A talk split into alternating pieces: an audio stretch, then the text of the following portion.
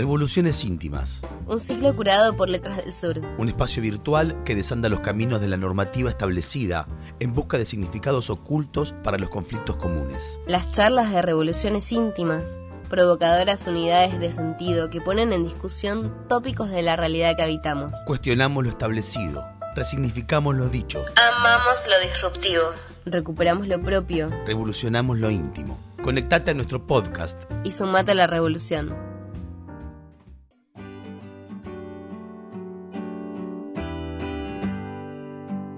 Miguel Braillard y Pablo Morosi son los escritores de Juniors, la historia silenciada del autor de la primera masacre escolar de Latinoamérica, publicado en 2014 por Letras del Sur, a 10 años del asesinato de tres adolescentes a manos de su compañero de clase. ¿Por qué un chico de 15 años entraría al aula dispuesto a matar? ¿Se pueden prevenir estos hechos? En esta charla, Miguel Braillard nos invita a recorrer el camino de la investigación que dio paso al libro. Buenas noches, Miguel, ¿cómo estás? Hola, ¿cómo estás, querida Ceci? ¿Por qué crees que casos como este, casos como el de Juniors, generan tanto interés en, la gente? Bueno, mira, eh, yo creo que fue la primera masacre escolar de Latinoamérica. Eh, y sucedió nada menos que en nuestro país. Entonces es muy, muy impresionante lo que pasó en 2004. Ya parece que, que fue hace un siglo, pero fue hace 17 años nada menos, ¿no? Entonces, eh, hasta el momento no había ocurrido semejante tragedia eh, en nuestro país. un, chico de 15 años, apenas un adolescente, que preparó todo eso, ¿no? Eh, recordemos que Juniors, su papá era agente de la prefectura, un suboficial de prefectura, y él tomó su, arma, una 9 milímetros, un arma este, profesional que utiliza la, policía y en este caso la prefectura, y, preparó una campera que él tenía, una campera verde, eh, que le permitía cargar semejante arma, y también llevó algún cuchillo, ¿no? No solo eh, el arma de fuego. Eh, y partió hacia la escuela.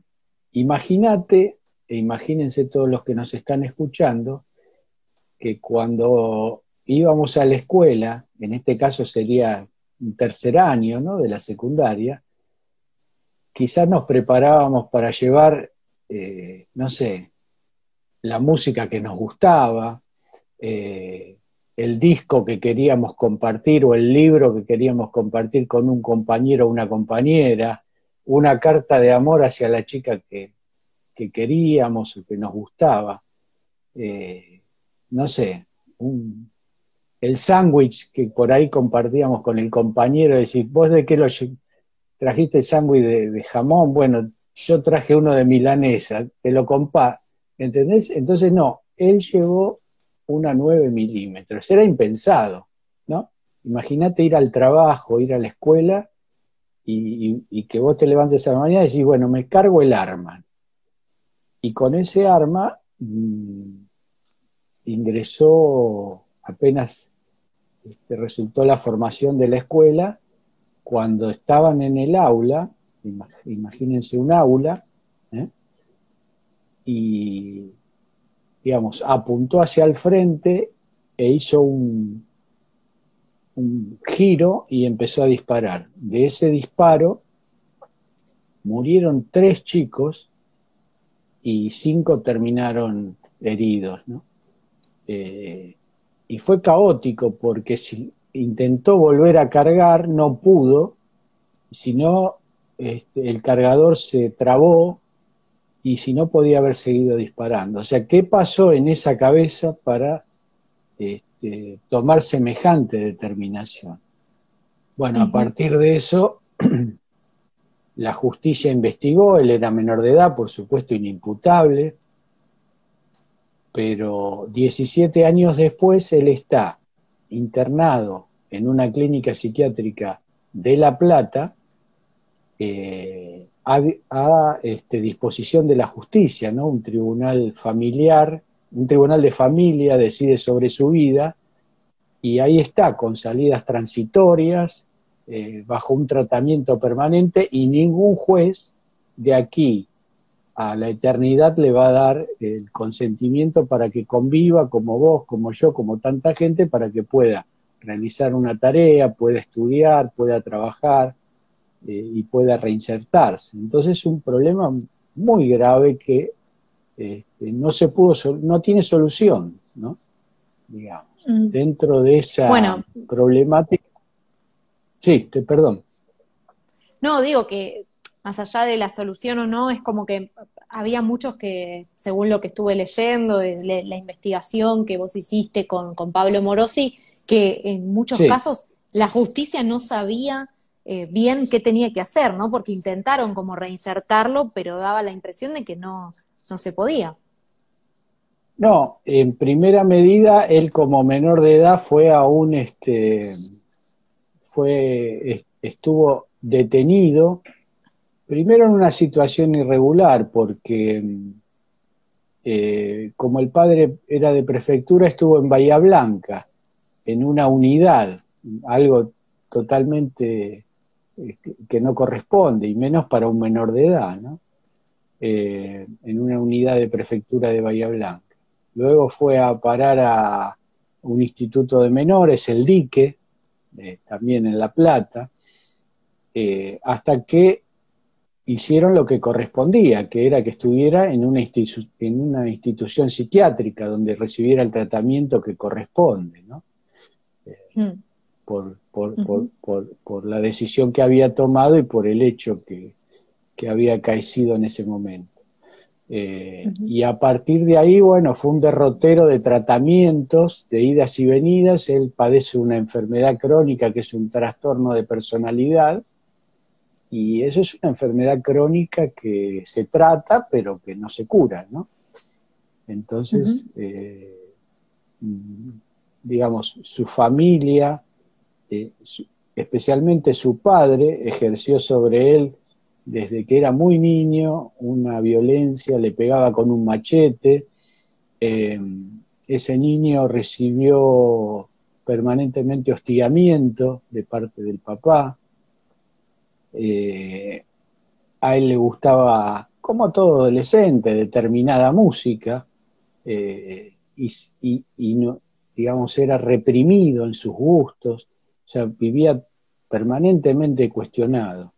Eh, y quizás en la comprensión de psicólogos y psiquiatras que lo trataron, ahí puede estar la llave o recibir tanta carga de violencia eh, puede haber determinado un disparador hacia eso. ¿no? También se habló de bullying, pero eh, con Pablo Morosi, cuando, lo, cuando escribíamos el libro, estuvimos presentes como periodistas y nos unimos a hacer el libro, él trabajaba para La Nación, yo en otro medio, eh, intentamos e investigamos a ver si había existido ese bullying sobre él, porque era un punto determinante. Y sin embargo lo que encontramos era que, eh, al contrario, él ejercía como una especie de, miedo hacia sus compañeros, ¿no? Tenía una personalidad muy fuerte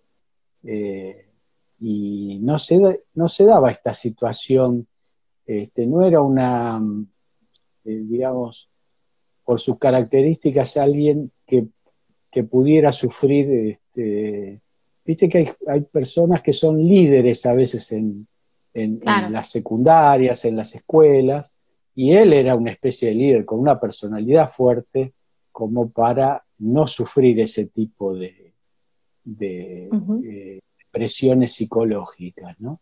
Pero bueno. Miguel, vos, vos decías recién... Eh, claro. Bueno, eso justo te quería preguntar. No es lo mismo como audiencia, enterarnos lo que pasó o escuchar una noticia que ser los constructores de esa noticia, y en este caso es el libro que editó Letras del Sur. ¿Cómo fue la, investigación? ¿Cómo se encara desde lo periodístico una investigación sobre un caso tan sensible? Mira, la investigación periodística es eh, un rubro bastante bastardeado eh, y, a veces subestimado. Eh, en el periodismo, por eso es tan apasionante, ¿no? Y encontré en Pablo eh, un periodista de una talla impresionante. Y los dos fuimos muy rigurosos, porque quizás es lo que aprendimos, ¿no? Un poco a la fuerza, ¿viste? Venimos desde los años 80 trabajando en esto, y eh, eran tiempos en que la rigurosidad periodística eh, era una virtud, entonces te machacaban que tenías que ser riguroso. Bueno, nuestra rigurosidad reparó en aferrarnos al expediente. O sea, el expediente judicial es lo que conduce en juniors, es, es como un camino que te lleva el libro que editó Letras del Sur desde el comienzo hasta el final. O sea, vos recorres en el libro el expediente judicial. No se aparta, más allá de, por supuesto, entrevistas que realizamos a vecinos, a familias y demás, pero siempre en cuanto a la investigación, en cuanto al tema este, rigurosamente médico, eh, eh, referido a la parte psiquiatra, eh, psiquiátrica y a la parte psicoanalítica del tema, donde se expresa todo el tema médico, nosotros siempre respetamos las conclusiones a las que llegaron los profesionales.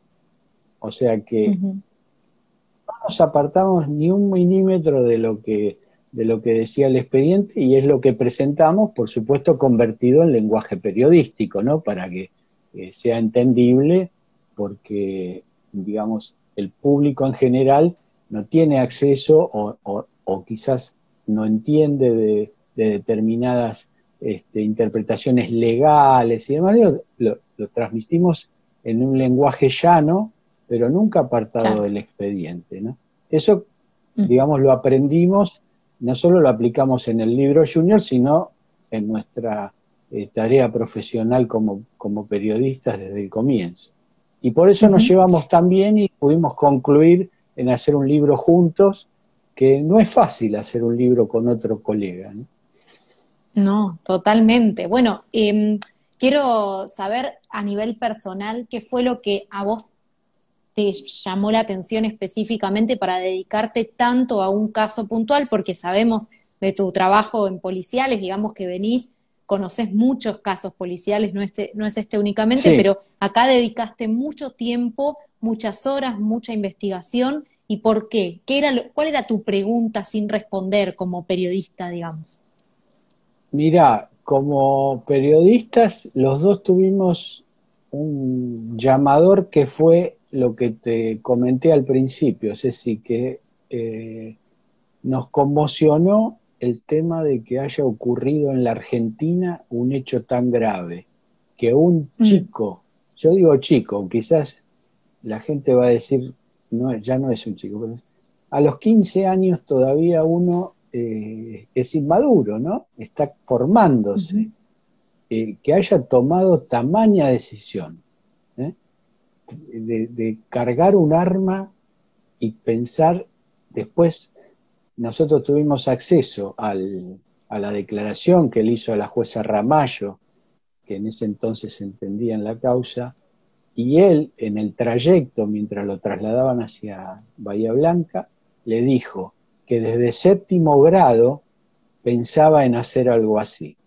O sea, séptimo grado es 12 años aproximadamente, en este caso tenía 15, o sea, maduró tres años esta decisión de disparar contra, contra los compañeros. Entonces dijimos, esto es un libro, porque alguien que entra a un aula eh, a esa edad y dispara, eh, se tiene que ser un libro. Y, con Pablo pensamos lo mismo. Y estábamos haciendo trabajos por separado, hasta que un día, bueno, al estar investigando sobre el mismo tema, confluimos y, y nos encontramos y dijimos, ¿qué estás haciendo? Y estoy investigando. bueno, ¿por qué no lo hacemos juntos? Porque no, tampoco no era un caso eh, de un famoso que, vos pudieras decir, bueno, se pueden hacer dos este, interpretaciones o dos libros, da para... No, era un caso de un personaje común, de una familia común, como cualquiera de las nuestras, y dijimos, no, tiene que ser un solo libro. Entonces nos juntamos. Pero lo determinante fue eso, que alguien tan joven haya decidido entrar a un aula, ¿no? Es como, el aula es como algo sagrado. Eh, claro. nosotros íbamos al colegio y seguramente vos también, a pasarla lindo, a divertirte, a estudiar, a, imaginar el futuro, a hacer planes, a organizar este, la salida, la diversión, el baile con los compañeros, eh, y no a matar. ¿No es cierto? Jamás este, a matar a alguien, y menos a un par. Entonces dijimos, esto, esto tiene que ser un libro, y, e intentamos con Pablo llevarlo a los colegios y dar charlas en la provincia de Buenos Aires, en la ciudad de Buenos Aires, pero la verdad que no nos escucharon porque creíamos que esto tenía que llegar a, a profesores, a, a profesionales, psiquiatras, psicólogos, porque notamos que, eh, digamos, nadie advirtió que esto se venía y Juniors había dado señales. Mm. Bueno, voy a, dejar un poco en incógnita el contenido del libro porque también está bueno que el que está interesado en el caso pueda profundizar tan específicamente y tan detalladamente leyendo eh, ese, ese documento, pero sí quiero preguntarte, porque hace muy poquito, decíamos al comienzo, le habían dado el mm. premio a la película Implosión en el Bafisi, donde ah. dos personajes son sobrevivientes, y quería preguntarte la relación con, de ustedes con esos, con esos chicos sobrevivientes mientras investigaban.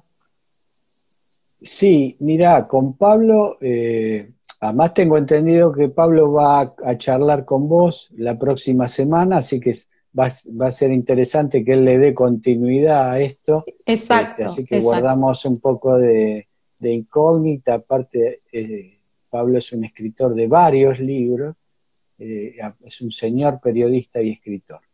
Así que le dejo un poquito la incógnita para que continúen con él, porque también es muy apasionante en su relato. Pero él, a lo que te referías de la película, eh, dos de los chicos que fueron protagonistas porque estaban en el aula.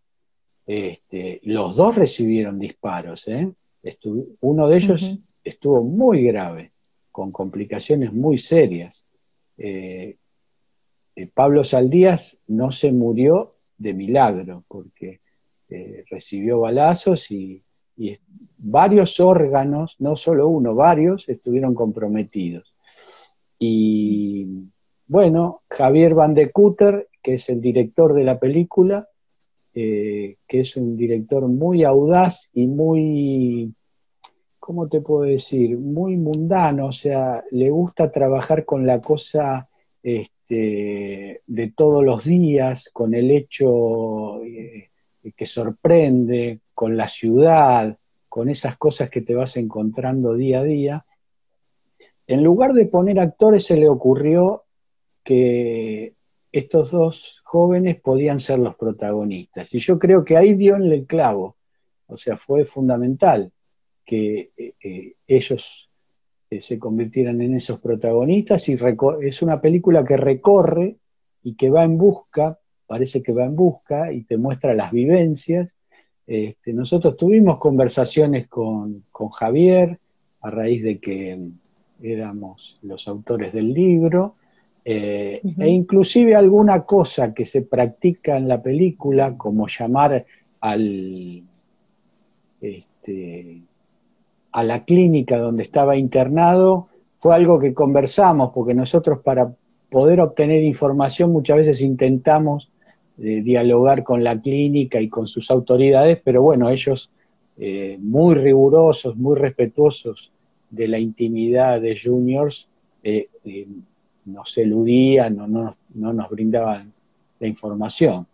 Pero ya ves que la película fue premiada y creo que, digamos, fue premiada por lo bien desarrollada, por la importancia de que dos jóvenes que, que habían sufrido en ese momento eh, la violencia y habían estado en el aula, este, los convirtió Javier en protagonistas, ¿no? Entonces, eh, yo creo que es una película para ver, igual que el libro. El libro es para leerlo, porque cualquier este, psicólogo, maestro, profesor, psiquiatra e, y alumno también, y papá, eh, debería enterarse cuáles son los alertas en los que tienen que reparar por las señales que brindan nuestros hijos cuando eh, en la escuela a veces padecen situaciones que quizás sin querer dejamos pasar, ¿no?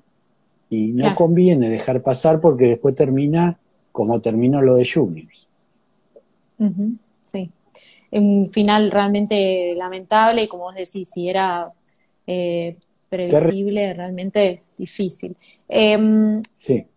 Quiero, antes de, pasar al final, al cierre, preguntarte, eh, Marce, porque vamos a tener dentro de poquito, eh, perdón, Marce, Miguel, Em, vamos a tener dentro de poquito la posibilidad de tenerte en un, eh, en un taller especial. Yo sé que no podemos contar mucho porque más adelante nos vamos a volver a encontrar y ahí me vas a contar con más profundidad, pero hay algo que se viene en Letras del Sur con Miguel y quiero que nos lo cuentes.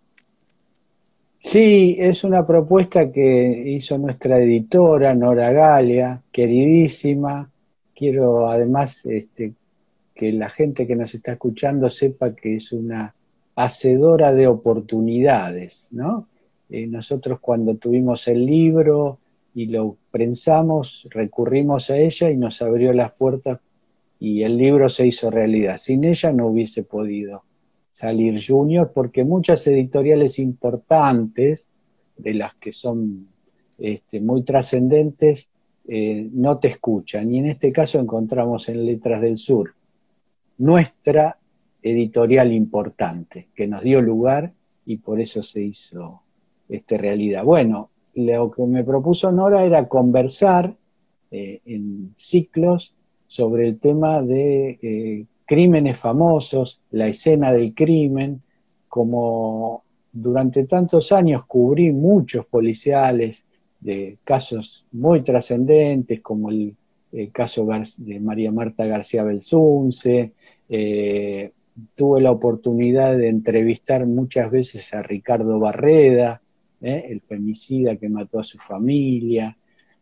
Bueno, en, todo eso, eh, Ana me propuso, Nora me propuso tener un, digamos, un ciclo de, charlas, de conversaciones, de exposiciones acerca del tema de criminales y crímenes que impactaron en la Argentina. Eh, y bueno, a mí me apasiona eh, también el tema, me apasiona porque también me gusta, eh, desde el periodismo policial tuve la oportunidad también de ingresar a muchas veces a entrevistar personajes en las cárceles, otra de las cosas que me, me, supera, eh, me, tengo siempre ganas. Ahora con la pandemia lamentablemente no se puede realizar y tenía este, varias entrevistas pactadas así en prisión y no lo pude realizar. Pero bueno, ojalá esto pase para poder, este, además de estar tranquilos en cuanto a la salud, poder realizar nuestras entrevistas eh, apasionantes. Tuve la oportunidad de entrevistar a Fernando Farré, recordás ese que es el que asesinó de una manera despiadada a su esposa a puñaladas, eh, y tener cara a cara a esa gente, eh, a esos criminales, muchas veces la gente dice, pero ¿cómo, digamos, cómo, cómo tenés este estómago o cómo soportás o cómo te mienten en la cara a veces. Y bueno, es un desafío como profesional estar a la altura y poder escucharlos y también hacerles las preguntas fuertes con las que queremos saber la verdad, ¿no? Y entonces, bueno, todo eso que, que, Nora me, entusiasmó para que les contara. Eh, estamos preparando para ver si en julio podemos contarle a la gente que, que se interesa en estos temas, que realmente somos especiales porque son temas cruentos y difíciles, pero también muy apasionantes porque interviene el comportamiento humano, la psiquis, la psicología, ¿no? Cómo el, ser humano llega a, determinadas situaciones límite y comete hechos de los cuales después este, paga con cárcel y a veces con prisión perpetua. Entonces, ahí estaremos, si, todo va bien, para, contarles eh, en cada detalle de cada caso de estos tan, tan terribles que, pudimos cubrir a lo largo de tantos años. Bueno, estaremos en, ese momento nuevamente en este espacio de las contratapas y después acompañando, por supuesto, en Revoluciones Íntimas con el seminario, con el segmento o con la masterclass que estén preparando. Ya nos enteraremos. Eh, Miguel, te quiero agradecer muchísimo por, por haber estado acá por haber compartido con nosotros tu trabajo que es tan valorable y tan importante también como difusión, como comunicación. Te mando un abrazo y de nuevo, gracias. No, gracias a vos, Ceci, por la oportunidad, por conectarme a través de, el Instagram de Letras del Sur y siempre agradecidos a la editorial por la oportunidad y por convocarnos a través de, después de tantos años, ¿no? Eh, digamos, con que a alguien le interese y se apasione o quizás se vuelque a estudiar periodismo o redacción o escritura, este, nosotros estamos este, muy felices de que eso ocurra porque estas pequeñas cosas a veces disparan eh, que las personas que digan, yo también lo puedo hacer, ¿no? Me voy a poner a estudiar periodismo, me voy a poner a estudiar redacción, y, bueno, de esa manera, a veces se, apasionan por, por lecturas de, estos casos criminales, y quizá puede haber un periodista o un escritor este, detrás de esa, de esa persona. Y no importa la edad, ¿eh?